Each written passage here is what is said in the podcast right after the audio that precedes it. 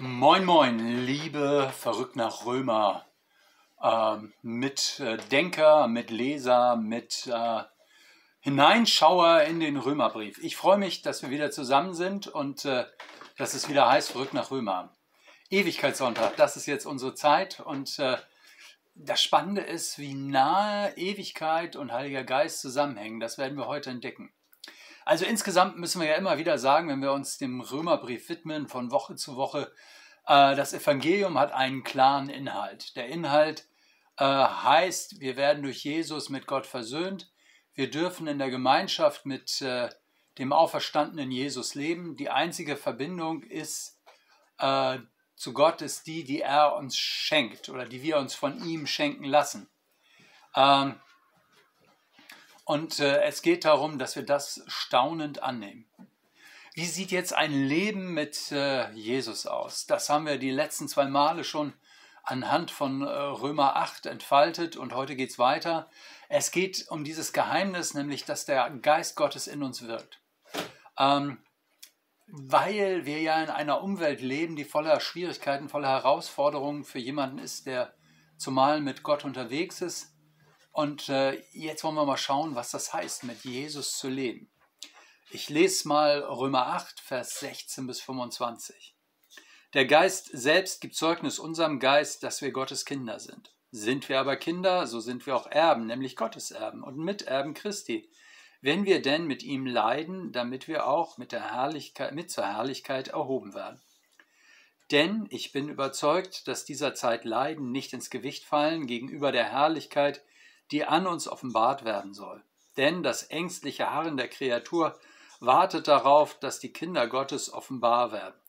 Die Schöpfung ist ja unterworfen der Vergänglichkeit, ohne ihren Willen, sondern auch den, der sie unterworfen hat, doch auf Hoffnung. Denn auch die Schöpfung wird frei werden von der Knechtschaft der Vergänglichkeit zu der herrlichen Freiheit der Kinder Gottes. Denn wir wissen, dass die ganze Schöpfung bis zu diesem Augenblick mit uns seufzt und sich ängstet. Nicht allein aber sie, sondern auch wir selbst, die wir den Geist als Erstlingsgabe haben, seufzen in uns selbst und sehnen uns nach der Kindschaft der Erlösung unseres Leibes. Denn wir sind zwar gerettet, doch auf Hoffnung. Die Hoffnung aber, die man sieht, ist nicht Hoffnung, denn wie kann man auf das hoffen, was man sieht? Wenn wir aber auf das hoffen, was wir nicht sehen, so warten wir darauf in Geduld. Also ihr merkt, Paulus ist wieder krass unterwegs und äh, er buchstabiert sozusagen die Folgen für unser Leben durch. Ähm, und ich finde, das ist eine ganz realistische Einschätzung, oder? Also, dass äh, diese Welt gezeichnet ist vom Seufzen, vom Seufzen der Kreatur. Da ist eine Menge Leiden und Fressen und gefressen werden. Da ist Sterben, da sind Schmerzen, da ist der Leerlauf, so heißt das wörtlich, äh, für Vergänglichkeit, der Leerlauf der Vergänglichkeit. Äh, das macht uns allen Geschöpfen Not, ob wir nun mit Gott unterwegs sind oder nicht. Das sieht Paulus, das beschreibt Paulus und er sieht auch eine Menge Situationen ganz realistisch.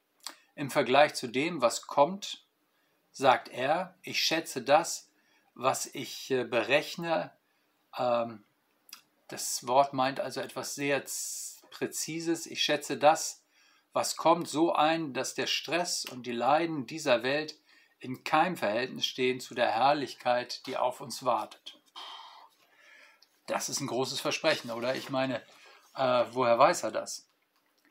Ähm, man muss erstmal sagen, Paulus hat eine spannende Art, sein Leben äh, zu sehen. Er sieht sein Leben nämlich vom Ziel her ähm, nicht von dem, äh, wo er sich gerade befindet, sondern wo er hin möchte, äh, wo sein Weg ihn hinführen soll. Äh, und das finde ich super klug. Das ist immer klug, wenn man weiß, was das Ziel ist. Wenn man kein Ziel hat, klar, dann muss man mitnehmen, was sich auf dem Weg so bietet. Ähm, oder man muss leben mit der Angst vor dem Ende. Auch das finden wir in unserer Zeit. Angst äh, zu verenden, das ist der blanke Horror. Dann will man am liebsten gar nicht mehr daran denken und frisst sich rein ins Heute. Und auch das sehen wir. Viele Leute, die einfach nur im Heute leben, weil es in ihrem Leben kein Ziel gibt, nichts wofür oder worauf hin sie leben. Deswegen sagen viele jetzt, jetzt, jetzt, jetzt. Äh, aber wenn man Hoffnung hat, dann kann man mit dem Jetzt ganz gelassen umgehen, weil ja noch das Morgen kommt. Weil Jesus auferstanden ist, weil er der kommende Herr ist und weil er die Zukunft geöffnet hat und wir zu ihm gehen werden, äh, kann man das, was auf dem Weg passiert, was mir heute begegnet ist, anders beurteilen. Warum freut Paulus es sich so? Ich will dich mal fragen, freust du dich auf den Himmel? Also vorausgesetzt, dass du Jesus kennst, vorausgesetzt, dass du mit ihm eine Beziehung geschlossen hast, vorausgesetzt, äh, dass du von daher denkst. Ich meine, wenn man Gott ignoriert, dann muss man natürlich die Sorge haben, dass äh, wenn man stirbt, man Jesus begegnet, den man bis dahin ignoriert hat. Das ist eine schwierige Begegnung, würde ich jetzt mal so ganz äh, flapsig dahin sagen. Aber wenn ich mit Jesus unterwegs bin, dann, äh, dann heißt das doch, ich trete in den Himmel ein und sehe, was ich bisher nur geglaubt habe, sehe, was ich mir bisher ausgemalt habe. Ich bin wie jemand, der sozusagen blind ist und zum ersten Mal seinen Ehepartner sieht oder zum ersten Mal seine Wohnung sieht oder zum ersten Mal seinen Garten sieht. Ich habe eine Vorstellung von dem, was mich erwartet, aber ob diese Vorstellung sich trifft mit dem, wie es ist und ob es nicht vielleicht noch viel großartiger ist, was ich bei Jesus zu sehen bekomme, das ist die spannende Frage. Ähm, das Spannende ist ja, dass für viele Christen die Vorstellung vom Himmel ziemlich blass ist. Weißt du, sie denken an einen Ort, wo gesungen wird. Das ist für die meisten Männer nicht besonders spannend. Also, wenn man so denkt, ach, im Himmel, da spielen einzelne Leute Harfe und andere singen. Äh, ich meine, manche singen ja gerne. Und manche singen sogar im Kirchenchor. Aber hast du dir schon mal darüber Gedanken gemacht, warum es in Kirchenchören an Männern Mangel gibt? Doch nicht nur, weil es so wenige Männer gibt, sondern äh, weil das nicht die Ebene ist, wo Männer, wo viele Männer sich wohlfühlen. Also ich meine, versprich doch mal einem Mann, und im Himmel wirst du eine Ewigkeit lang Halleluja singen. Ich glaube nicht, dass er dir um den Hals fällt und dich abknutscht, sondern ähm, er wird fragen, was ist das alles? Was reizt am Himmel? Wir haben ja gerade die Zeit des Ewigkeitssonntags, das Ende des Kirchenjahres, das neue Kirchenjahr fängt an. Und äh, das, was, je, was Paulus hier sagt, ist, dass wir im Himmel herrschen werden. Das heißt, wir werden teilhaben an Gottes unternehmerischem, schöpferischem Handeln. Wir werden Führungsaufgaben haben, aber ohne Stress. Ja, das gibt's. Also auf dieser Erde nicht. Führung, Leitung heißt immer Stress. Wahnsinnsdruck. Alles kann schiefgehen. Du könntest alles falsch machen. Aber das Spannende ist, dass das im Himmel anders aussieht. Hier ist es so, je mehr Verantwortung du in dieser Welt hast, desto größer ist das Risiko, dass du massiv daneben haust und ein Riesenchaos anrichtest. Ähm, deswegen fällt es manchen auch so schwer, sich vorzustellen, dass sie teilhaben werden an Gottes Schöpfungstätigkeit, an seiner Herrschaft. Aber das ist im Himmel keine Last. Das ist keine Mühe. Da ist nicht die Angst und die Sorge, ich schaffe das nicht oder ich, äh, wie soll ich dem gerecht werden? Ähm, es ist alles nicht dabei. Ich versuche mir das immer auf, der, auf einer Linie vorzustellen.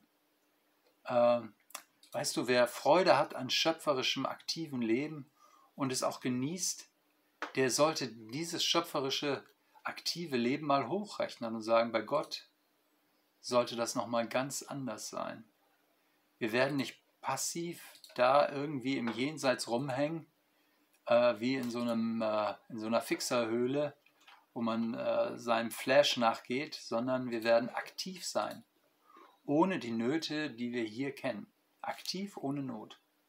Also Paulus sagt, Vergleich das miteinander. Das, was dich erwartet und das, was du hier hast. Ich habe das mal mit diesem schöpferischen Leben, mit dieser Verantwortung gezeigt. Das ist eine ganz andere Dimension. Es gibt äh, Stress, wenn man mit Jesus verbunden ist und für andere Menschen arbeitet, in Liebe, wenn man für andere die Drecksarbeit nicht scheut, wenn man äh, Konflikte nicht scheut und ihnen nicht aus dem Weg geht, dann merkt man, ja, wir leiden. Das ist schon Arbeit. Ich bin fertig. Ich kann nicht mehr.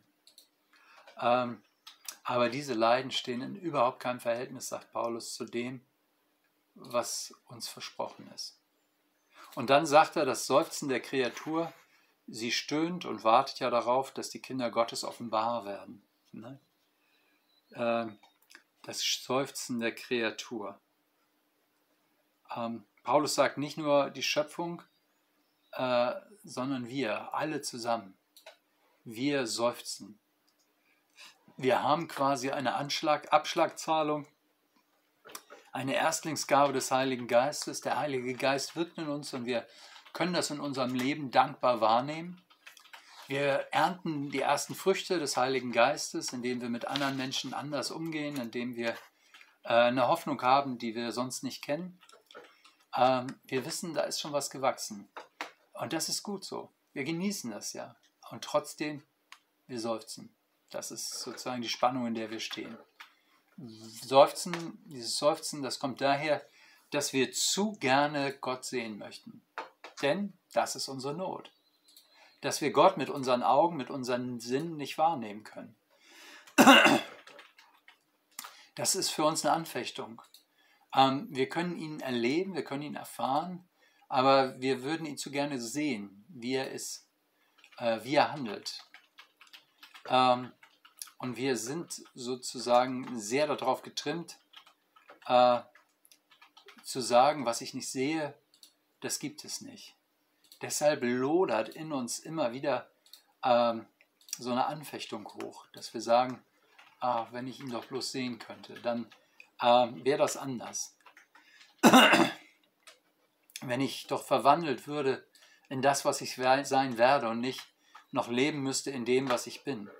Das wäre das Ende aller kritischen Fragen. Deswegen sagt Paulus hier, und in der Lutherbibel ist das fett gedruckt, wir sind zwar gerettet, doch auf Hoffnung.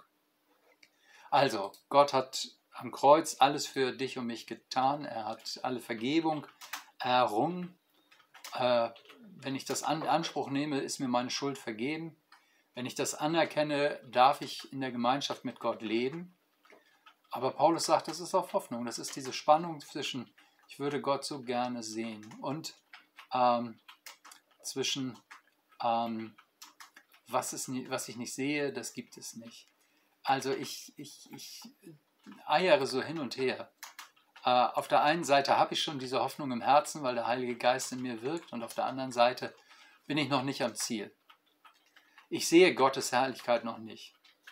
Äh, und weil ich es noch nicht sehe, weil ich sie noch nicht sehe, deswegen habe ich so großen Hunger, sie zu sehen. Wir hoffen darauf, dass Gott die Vollendung schafft. Die Basis der Gewissheit, die schenkt Gott. Und äh, deswegen können wir gewiss sein, weil Gott alles getan hat und weil er heute schon in uns durch den Heiligen Geist wirkt. Und das können wir weitergeben, das können wir mit anderen teilen. Ihr Lieben, verrückt nach Römer, das Kirchenjahr ist äh, bald vorbei.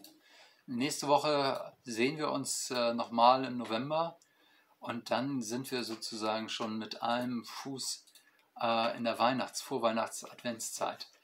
Ähm, ich freue mich, dass wir auch da sozusagen einmal so das Kirchenjahr durchbuchstabieren können, durchprobieren können. Mein Licht ist ausgegangen und deswegen verabschiede ich mich heute von dir. Ähm, ich grüße dich ganz herzlich und bis bald, dein Pastor Hardy. Tschüss.